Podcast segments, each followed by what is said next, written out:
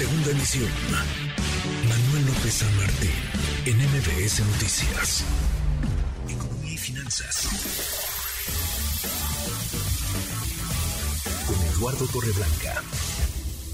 Lalo, qué gusto, qué gusto saludarte, ¿cómo estás? Igualmente, Manuel, me da mucho gusto saludarte. Buenas tardes, buenas tardes al auditorio. Muy buenas tardes, Lalo. Apenas ayer lo conversábamos, parece que la inflación ha comenzado a ceder en nuestro país. Podemos hablar, digamos, ya de una tendencia a la baja, ya no solamente no está creciendo y estaría estancada, sino que va poco a poco eh, bajando, está ya arriba del 6%, sí, pero ya no arañando el 10 como en algún momento lo registrábamos, Lalo. Hay sin duda actualizaciones en el cálculo de la inflación. Tiene que haber, sí, efectivamente, las, los estándares internacionales recomiendan que por lo menos cada cinco años se revise la base de datos que sirve como elemento fundamental en, la, en el cálculo del porcentaje inflacionario. Eh, vale la pena mencionar que el último, eh, a la última revisión, el último proceso de revisión que eh, se aplicó al cálculo de la inflación en México fue en el 2018. En la historia desde 1969 a la fecha, cuando ya se comenzó a medir periódicamente la inflación, se ha actualizado siete veces y en el 2024 habremos de inaugurar eh, esta revisión que realiza periódicamente el INEGI será esta metodología revisada por octava ocasión en su historia. Y es un asunto muy interesante porque lo que quiere el INEGI es que se mantengan los estándares internacionales que marcan la necesidad de revisar cada cinco años. Y cuando en una economía los precios han variado demasiado y los gustos de consumo han también algún trastorno, se recomienda incluso que haya revisión anual.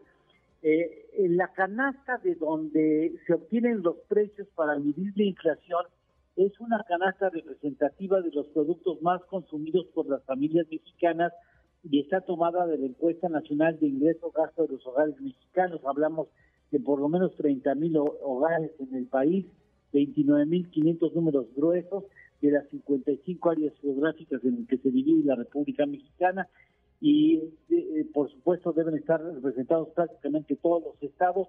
Ya para el asunto de determinar qué productos y la ponderación que tiene cada uno de los productos, bueno, ya ahí se toman en cuenta las 10 ciudades, debe haber más por supuesto, pero no pueden faltar las 10 ciudades más pobladas, así como sus zonas conurbadas, y estamos hablando de que al menos son de 299 productos genéricos, más de mil productos específicos que muchas veces se toman los precios tres veces al mes.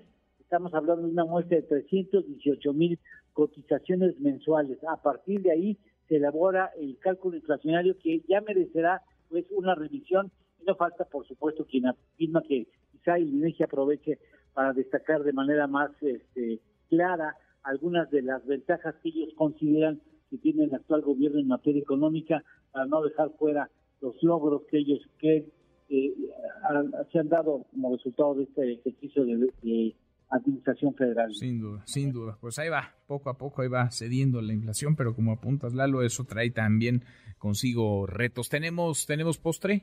Sí, Manuel, mira que en el 2021 ya oficialmente en el mundo se registraron 1.608.365 patentes el 88% tan solo de seis naciones. La nación que más patente en el mundo es China con el 38% de los patentes, después sigue Estados Unidos con el 18% y Japón con el 6%. En México hay más eh, particulares que han patentado invenciones, eh, variaciones a productos que los que hacen las universidades públicas. Sí, eso es una vergüenza, la verdad. Tenemos que dar más atención a la innovación en México. Totalmente. La innovación que es clave para que haya eh, creatividad, para que haya espacio al, al, emprender, al emprendedurismo y para que haya mayor eh, competencia y, por tanto, pues eh, mejores opciones para todas y todos. Abrazo, gracias, Lalo. Igualmente, Manuel, buenas tardes y buen provecho a todos. Muy buenas tardes, es Eduardo, Eduardo Torreblanca. Redes sociales para que siga en contacto: Twitter, Facebook y TikTok. M. López San Martín.